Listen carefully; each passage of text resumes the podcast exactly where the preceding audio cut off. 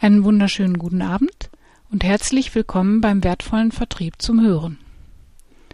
Ich bin Maike Viader und möchte Sie gerne auf einen Spaziergang in Gärten und Felder mitnehmen.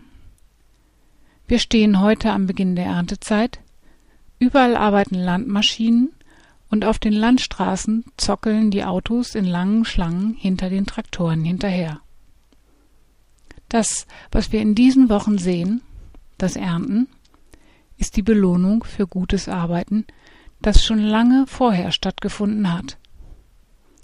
Im letzten Herbst wurde der Boden vom Bauern für die neue Saat vorbereitet. Geerntet wurde seitdem aber nichts. Im Frühjahr wurde gesät und wieder nicht geerntet. Zwischendurch musste der Bauer Stürme, Hagel, hungrige Hasen und Rehe in Kauf nehmen und konnte immer noch nicht ernten.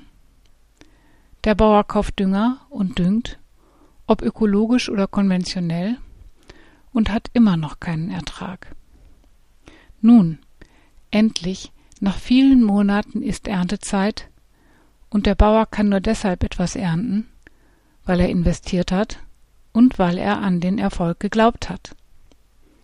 Was meinen Sie, was passiert wäre, wenn der Bauer ab Mai einfach keine Geduld oder Lust mehr gehabt hätte. Sie meinen, das würde ein Bauer nie tun? Okay. Ich gebe zu, ein Bauer vielleicht nicht. Aber wir, wir sind oft ungeduldig mit unseren Samen, dem jungen Vertriebskollegen oder den neuen Kundenkontakten. Bekommen Sie wirklich von uns die Zeit, den Boden, die Düngung und noch viele weitere Dinge zum richtigen Zeitpunkt, um starke Pflanzen werden zu können? Manche von uns ziehen das Pflänzchen jeden Tag aus dem Boden, um zu schauen, wie weit es schon gewachsen ist. Andere von uns ziehen an den Blättern, damit es schneller wächst. Kein Landwirt würde im Traum an so etwas denken. Ebenso würde kein Landwirt daran denken, dass er, wenn er Tomaten sät, diese schon am nächsten Tag ernten könnte.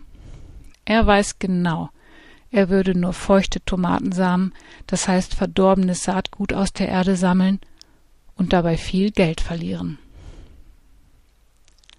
Auch erwartet kein Landwirt, dass aus seinen Zuckerrübenstecklingen auf einmal Maispflanzen werden, obwohl doch der Maispreis im Herbst besser ist als der von Zuckerrüben. Und der Bauer weiß auch, dass nicht alle Samenkörner keimen.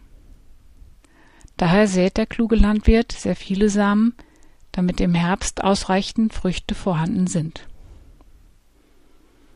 Ich glaube fest daran, dass es ab und zu ganz gut ist, wenn wir uns an diese typischen Wachstumsprozesse gerade auch in der Vertriebsarbeit und in der Führung erinnern.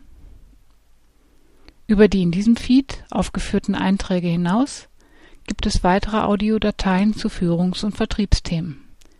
Sie erreichen mich leicht unter www.wertvoller-vertrieb.de. Soweit für heute. Auf Wiederhören und noch eine schöne Woche. Ihre Maike Viada.